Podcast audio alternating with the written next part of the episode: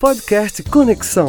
Fique agora com dicas e curiosidades das principais cidades do mundo com a jornalista Ellen Brito. Olá! Para quem quer passear e relaxar sem sair do estado do Rio, Itaipava é uma das melhores opções. A apenas 87 quilômetros de distância, cerca de uma hora e meia da capital, é um dos distritos de Petrópolis. O local é ótimo para fugir do agito do Rio, mas também para aventuras ecológicas. Entre as inúmeras belezas naturais está o conhecido Parnaso, o Parque Nacional da Serra dos Órgãos. São vários os caminhos, trilhas e passeios possíveis para todos os gostos e fôlegos. Entre eles está a trilha do Morro do Açu, de onde é possível se ver um maravilhoso pôr do sol.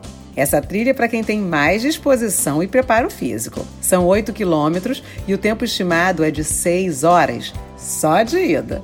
Logo no início encontramos poços, cachoeiras e mirantes com belas paisagens. Após a forte subida, chegamos aos castelos do Açu, um dos pontos culminantes do parque, onde tem um abrigo de montanha para o pernoite. Mais moderada é a trilha da Cachoeira Véu de Noiva. São 3 quilômetros bem sinalizados, mas que precisam de atenção especial, hein? Porque às vezes os rios são atravessados pelas pedras. No caminho fica a Gruta do Presidente, um bom lugar para dar uma parada, descansar e aproveitar para apreciar a natureza. O caminho é muito bem demarcado. Olá! Para quem curte um final de semana de tranquilidade na montanha e em contato com a natureza, Itaipava é uma ótima escolha. A gastronomia local também é um ponto alto. São vários bares e restaurantes com boa comida e preço justo. Itaipava é conhecida por alguns como Vale dos Gourmets.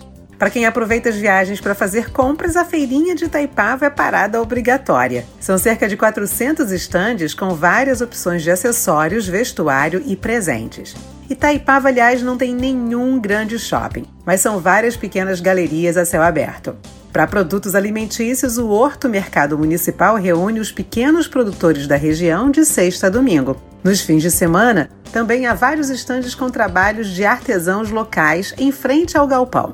Para passear ou andar de bicicleta, o Parque Municipal de Exposições é o lugar perfeito.